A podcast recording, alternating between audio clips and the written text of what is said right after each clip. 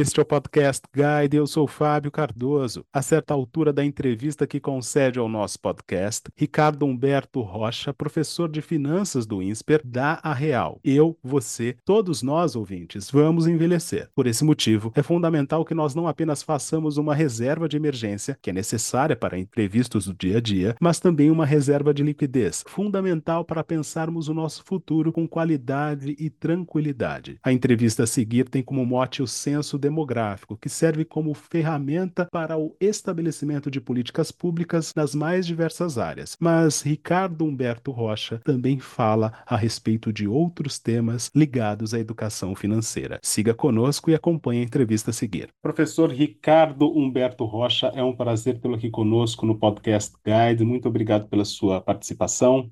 Eu que agradeço o convite, sempre é muito prazeroso falar para você, para o seu público e poder bater um papo aí sobre temas tão relevantes na vida das pessoas. Né? Ricardo, para a gente começar essa conversa, recentemente você concedeu uma entrevista para a CNN falando a respeito do envelhecimento da população e das oportunidades e desafios que esse fato apresenta para a sociedade brasileira. E nesta semana, onde, quando nós estamos gravando esse podcast, começou o censo, que vai apresentar uma outra fotografia do país. Eu queria começar então por aí. Como é que você avalia esse momento, tendo em vista, inclusive, essa pesquisa, esse levantamento que vai ser feito a partir desta semana? Bom, a realidade é que nos últimos 100 anos a tecnologia, a medicina evoluíram de tal maneira que, com todos os problemas que os países apresentam, né, infelizmente a gente não tem nenhum país, são raros os países, talvez alguns do norte da Europa, Austrália, onde você tem pequenas diferenças sociais com reflexo na qualidade de vida das pessoas. Na maioria dos países você tem uma grande massa que vive relativamente bem e outros tantos que têm é, questões ligadas à renda, com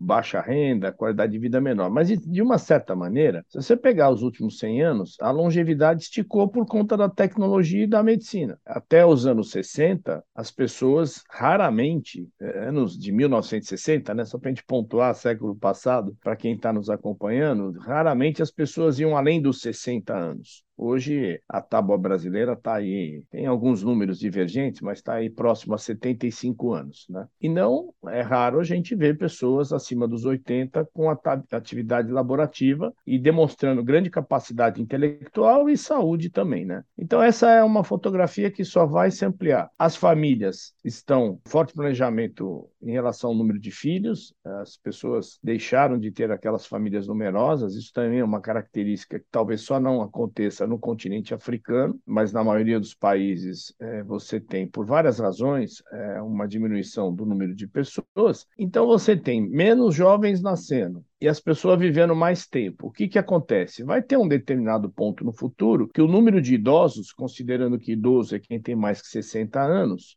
vai ser substancial. Então, como incorporar essas pessoas no mundo do consumo? Como incorporar essas pessoas no mundo do trabalho? São desafios que a sociedade vai enfrentar. E é importante também para o jovem investidor que te acompanha aí, que tem menos que 30 anos, entender que ele vai bater os 100 anos só se cuidar, só direitinho, fazer seus exames médicos, sua atividade física, uma alimentação adequada, sem os exageros, mas aproveitando a vida, ele vai bater os 100 anos. Qual é o recado inicial que eu quero dar? Ele vai ter que investir mais, porque é uma boa notícia viver muito, todo mundo quer viver muito com saúde, mas custa caro. Então, você tem dois movimentos acontecendo. Você já tem um número de idosos muito grande, então como é que você inclui esses caras no mercado de trabalho? E aí talvez seja o S do ESG, né, do Environment Social e Governance, o S do social, porque as empresas vão ter que perceber que se essas pessoas pararem de consumir, deixarem de ser clientes, os que vão substituí-los serão um número menor. Então você vai ter impacto aí no volume de venda das empresas. Então como é que eu consigo manter pessoas mais velhas consumindo meus produtos? A sociedade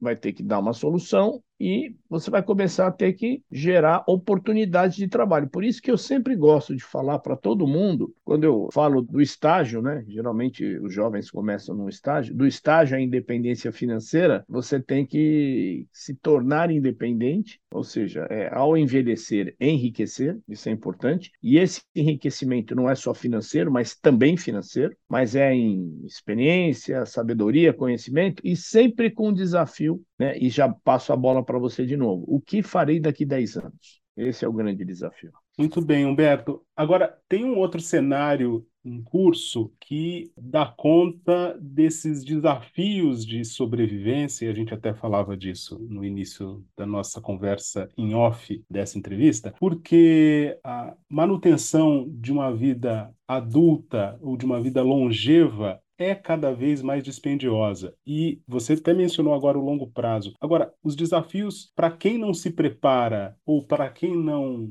efetivamente calcula isso de forma tão grande é muito maior. Eu queria que você destacasse aí um pouco da sua experiência conversando com esses alunos, falando a respeito desse tema, principalmente porque você é um estudioso da história e consegue avaliar é, esses períodos de prosperidade que contrastam com os períodos de mais dificuldade. De fato, a gente sempre brinca, né, que a boa notícia é que viveremos mais, a má notícia é que viveremos mais, porque isso tem, por exemplo, um impacto nos regimes de previdência no mundo todo, principalmente aqueles que têm um modelo igual ao Brasil, um modelo de partição onde todos contribuem para que todos possam se beneficiar e, obviamente, que isso tem implicações quando você tem menos gente entrando no mercado de trabalho e mais gente se aposentando. Então, um ponto importante para os jovens. Façam o INSS, é importante fazer, mas saibam que haverão reformas da Previdência ao longo do tempo, porque a gente vai ter que acomodar todo mundo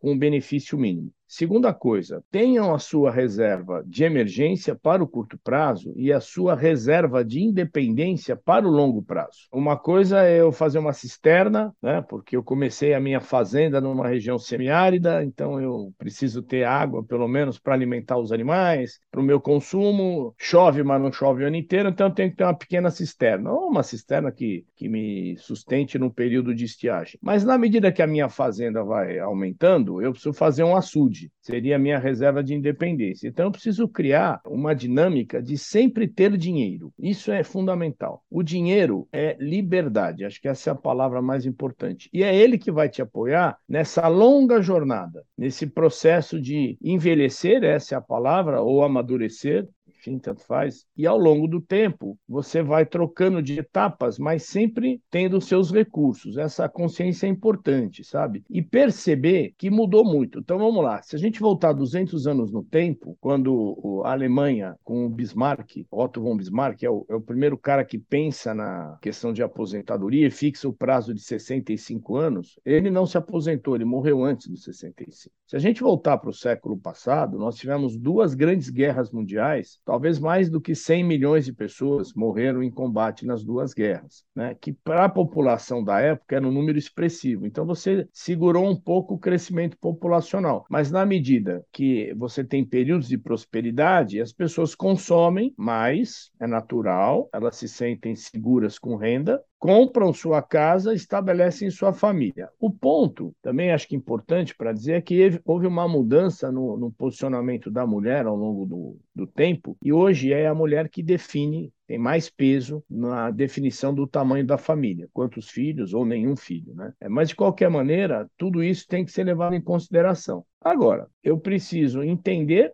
que isso é natural, e até se eu voltar no tempo, lá na, no período das cavernas, quando talvez as pessoas não vivessem muito mais que 20 anos, definir nessa questão da longevidade qual era o papel dos avós, né? Era o papel de cuidar dos netos, porque obviamente a gente está falando num mundo com muito mais risco, né? Para o homem primitivo, né? E, e esse cuidar dos netos significava o seguinte: eles já foram os provedores da família, já enfrentaram os perigos de uma vida inóspita, onde você tinha que sair para caçar para se alimentar, onde a, as temperaturas do planeta eram mais baixas, você tinha que, sei lá, imagina, você tinha que caçar um animal e fazer o seu agasalho com a pele daquele animal, né? E os avós eram aqueles caras que tinham talvez 20 anos, né, já eram avós, era um outro, um outro momento da, da sociedade, mas que tinham sobrevivido a essas intempéries. Então, o que, que eu costumo dizer? As empresas precisam enxergar nas pessoas mais experientes uma grande oportunidade de conviver com jovens e experientes e inserir esse público no mercado de trabalho. Muitas vezes, a gente perde bons profissionais porque coloca limite de idade. Obviamente que, quando eu falo isso, eu também levo todos nós a uma reflexão sobre uma nova reforma trabalhista. Ou seja, pessoas aposentadas poderiam ser contratadas como seletistas num regime onde a oneração da empresa fosse menor. Mas qual seria o papel delas? Puxa, o cara acumula 40, 50 anos de experiência, tanta sabedoria, tantos erros e acertos cometidos ao longo da vida, ele seria um excelente coaching para os jovens que estão entrando como estagiários, como trainees, e até façam um desafio aqui ou, ou, ou, uma provocação, quando alguém tiver um tempinho aí, assista aquele filme com Robert De Niro, O Senhor Estagiário. Né? Eu acho que é, é, é importante. Mas o mais relevante é o seguinte: você vai, que está me ouvindo aí, vai envelhecer com saúde, com sabedoria. Se reinvente o tempo inteiro e crie o hábito de ter a sua reserva de independência. Esse é um ponto que eu acho que é crucial. A gente se prepara. Deixo sempre essa pergunta, eu gosto né, de, de deixar um desafio. O que farei daqui 10 anos? Não onde estarei daqui 10 anos. O que farei daqui 10 anos? Acho que é importante a gente ter esse desafio, porque pessoas que se reinventam, você pode notar que elas mantêm a sua empregabilidade bem elevada, enquanto outros ficam reclamando ao longo da vida, né? Ou ficam aguardando o momento onde, por não terem se eh, qualificado de forma diferenciada, aquilo que eles fazem talvez vá perdendo espaço e aí você vai entra numa seara de desemprego, de depressão, de, de outros tipos de problema, né? Então, é importante olhar o trabalho como algo positivo e se reinventar. Se eu me reinvento, diria para você que trabalho vai ter a vida toda. E isso acho que é fundamental. E nos períodos de maior chuva, aumente a quantidade de água lá na sua represa. Deixe a sua reserva de independência maior. Ricardo, muito interessante isso que você falou. Agora,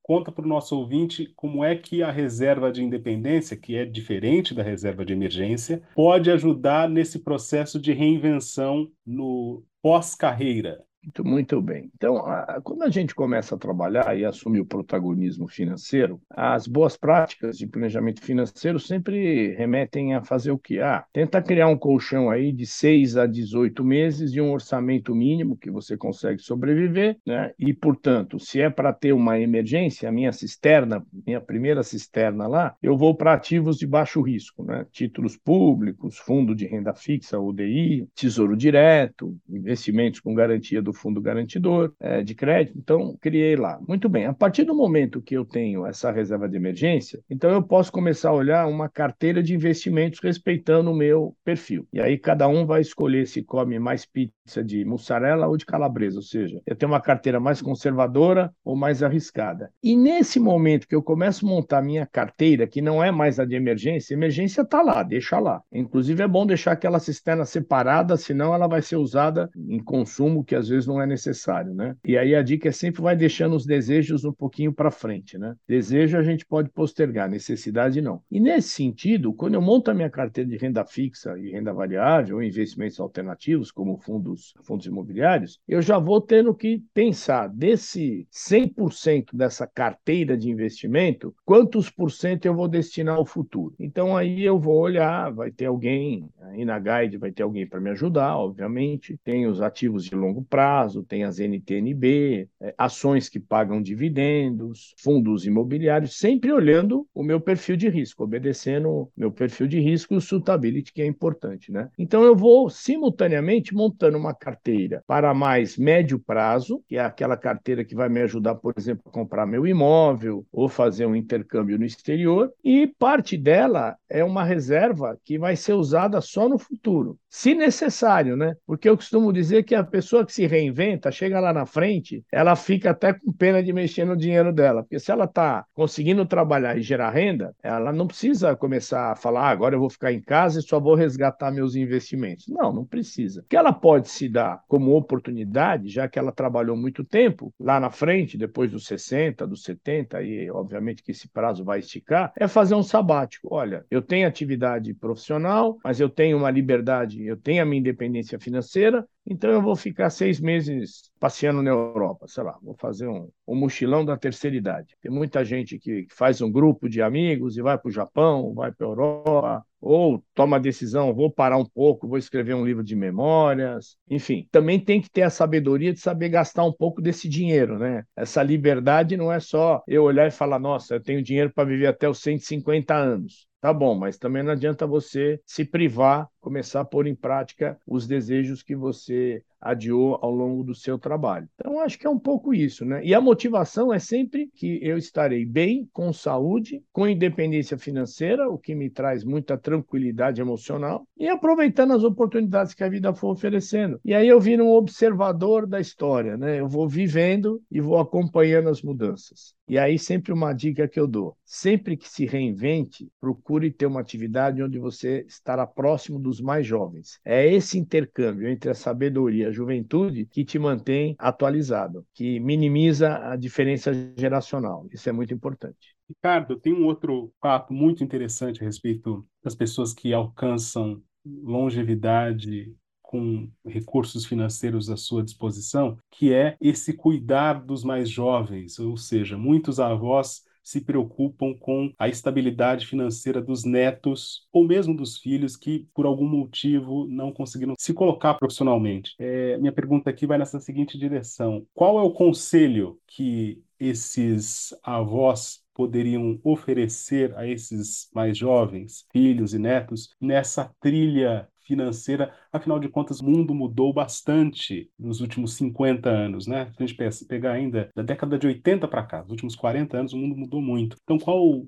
seria aí a recomendação mais interessante, pensando nesse longo prazo, nesses investimentos, nesse futuro que é agora? É, acho que aqui esse ponto que você tocou é muito delicado, porque ele envolve uma questão emocional. Então, eu diria o seguinte: para quem tem uma independência financeira robusta, né, e não estou dizendo que o cara tem que ter ficado milionário, longe disso, e tem uma certa idade, e ele quer dar um, vamos dizer assim, dar um impulso nos filhos, e pode, por exemplo, antecipar parte da herança dele. Por que, que isso é importante? Porque aí você estabelece que eu já antecipei. Olha, meu filho, eu já te antecipei uma parte do seu dinheiro. Use-o com muita sabedoria, né? Então, acho que mudou um pouco aquele, aquele processo que ficava lá aquele patriarca, aquela matriarca com 100 anos, uma fortuna enorme e os filhos gravitando ali do, do lado sem tantos recursos. Mas é importante estabelecer essa comunicação. Eu estou te antecipando uma herança. Talvez sobre alguma coisinha a mais.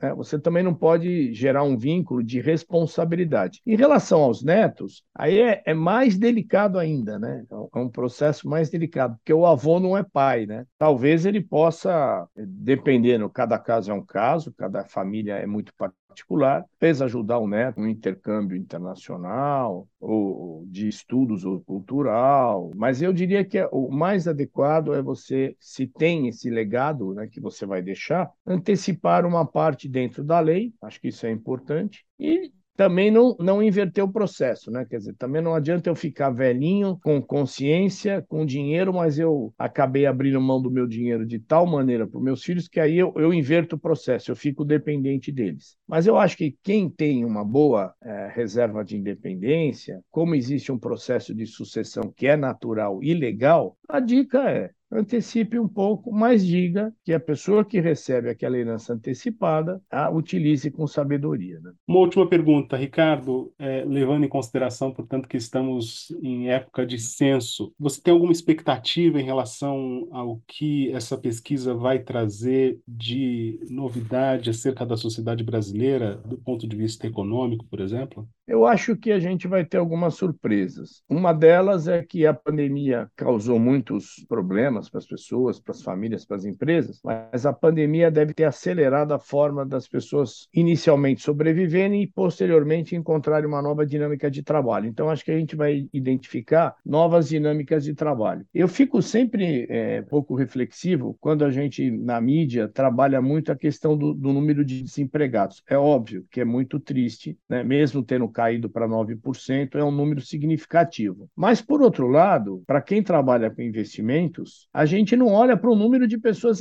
empregadas. São 100 milhões de brasileiros, mais ou menos isso, com carteira assinada. Portanto, a gente tem um, um mercado consumidor grande. Então, acho que o censo vai mostrar isso e, obviamente, que ele vai mostrar que as famílias estão diminuindo, a dinâmica das famílias está mudando, algumas famílias vão trocar filhos por pets, essa é uma tendência, tanto é que tem várias empresas de pet já listadas na bolsa, né? A própria longevidade do, do, do, dos pets está aumentando, né? Cachorros vão bater 20 anos aí tranquilamente, o que também implica, para quem gosta de cachorro como eu, uma responsabilidade financeira com os bichinhos, né? É importante. E vai mostrar um número maior de pessoas acima de 50 anos do que na última amostra. Isso é, é algo que vai acontecer. Mas eu acho que a boa notícia é que se você consegue, de alguma maneira, gerar estímulos para que as pessoas mais experientes trabalhem, isso é fundamental. Agora, fica um, um desafio para a sociedade. Né? Eu não gosto muito de dizer que é um desafio do governo, porque cada vez que a gente cobra mais políticas públicas, sem parar para pensar de onde vem o dinheiro, o dinheiro vai sair do nosso bolso e nem sempre é eficiente. Né? Mas fica o desafio que a educação básica no Brasil ela tem que, de fato, melhorar muito. E por quê? Porque esta criança que está nascendo hoje vai bater os 120 anos. E se ela tiver até os seus 17 anos uma educação básica forte, né, com matemática, português, língua estrangeira, uma introdução à tecnologia, ela refletirá melhor sobre como o mundo vai mudar e como ela tem que se inserir nessas mudanças. O que a gente não pode é ter um processo educacional onde a gente vai ter pessoas conscientes de como vão andar nessa esteira do tempo e outras pessoas que não tiveram acesso a uma educação de qualidade e vão sempre depender de políticas públicas exclusivamente. Eu acho que isso tem que acabar. A política pública é fundamental, mas ela tem que dar uma saída, pelo menos para parte das pessoas, pelo menos para gerações futuras. Mas o censo vai nos dar esses dados. Eu acho que vai ser uma coisa bacana e espero que você me convide depois para a gente bater um papo sobre o resultado do censo. Né? Certamente que sim, Ricardo. Foi um prazer tê-lo aqui conosco no Podcast Guide. Muito obrigado pela sua entrevista mais uma vez.